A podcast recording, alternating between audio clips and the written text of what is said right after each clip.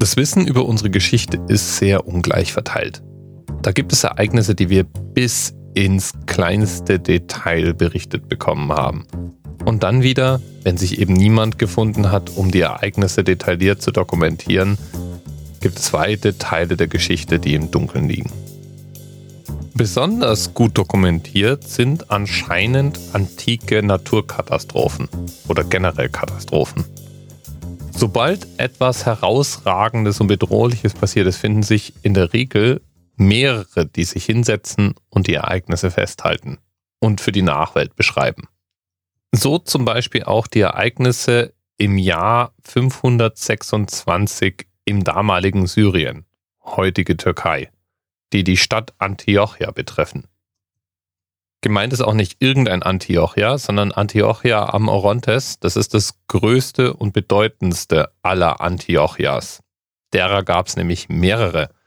In römischer Zeit war Antiochia am Orontes jedenfalls eine der bedeutendsten Städte im Mittelmeerraum. Sie war auf Augenhöhe mit Alexandria und Konstantinopel. Zu ihrer Blütezeit wohnten in Antiochia 500.000 Menschen. Antiochia war berühmt für seine Schönheit. Große, bedeutende Gebäude, seine Lage am Meer, Heim für viele angesehene Gelehrte und berühmt für seine Rhetorikschulen bis eben ins Jahr 526 nach Christus. Da traf ein Erdbeben von historischen Ausmaßen die berühmte Stadt. Die Stadt wurde durch dieses Erdbeben praktisch dem Erdboden gleichgemacht. Es gab nur wenige einzelne Gebäude, die in der Nähe von Bergen gestanden waren, die diese Erdstöße ausgehalten hatten und noch standen.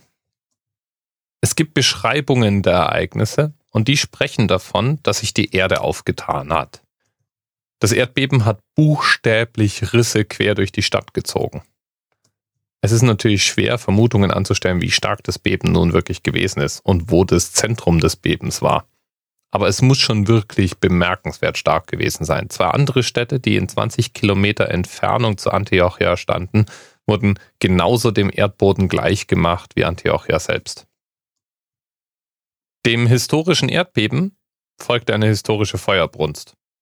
Es war nicht aufzuhalten. Alles, was noch stand nach den ersten Beben, das brannte jetzt ab.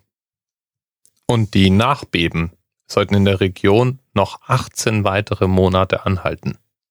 Immer wenn die Menschen gerade wieder Luft geholt hatten, gab es wieder Erdstöße.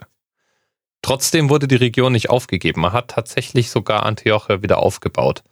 Aber zu seiner früheren Blüte hat es natürlich nie wieder zurückgefunden. Und weil es eine hochbesiedelte Region war, gab es natürlich auch unglaublich viel Tote. Von mehr als 250.000 Toten ist die Rede. Es gibt einzelne Geschichtsschreiber, die von 300.000 Toten sprechen. Und Themenpate nicht sicher hat die Frage in den Raum geworfen, wie man die Zahlen damals nur ermittelt hat.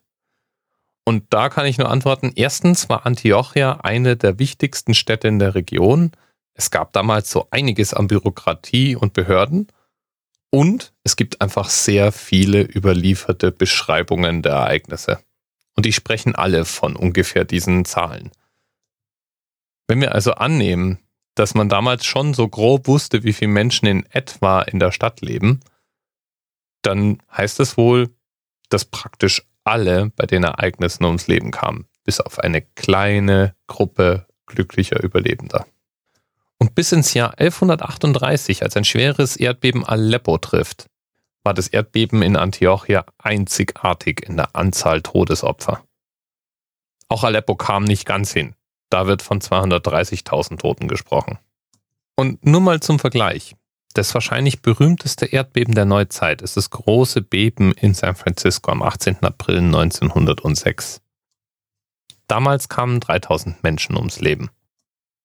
Für die Ereignisse am 20. Mai 526 in Antiochia kann man also im Vergleich sagen, es muss sich wie der Weltuntergang angefühlt haben. Und es ist längst nicht das erste Erdbeben, das uns von Antiochia überliefert wird. Eigentlich hat es in Antiochia alle paar Jahrzehnte schwere Beben gegeben. Auch mit wirklich großen Opferzahlen. 80.000 Menschen starben im September 458.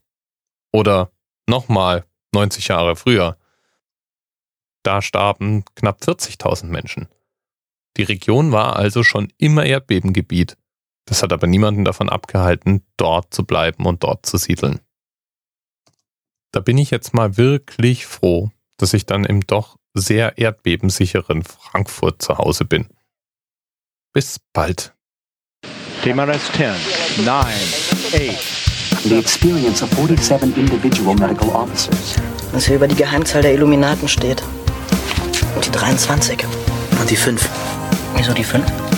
Die 5 ist die Quersumme von der 23.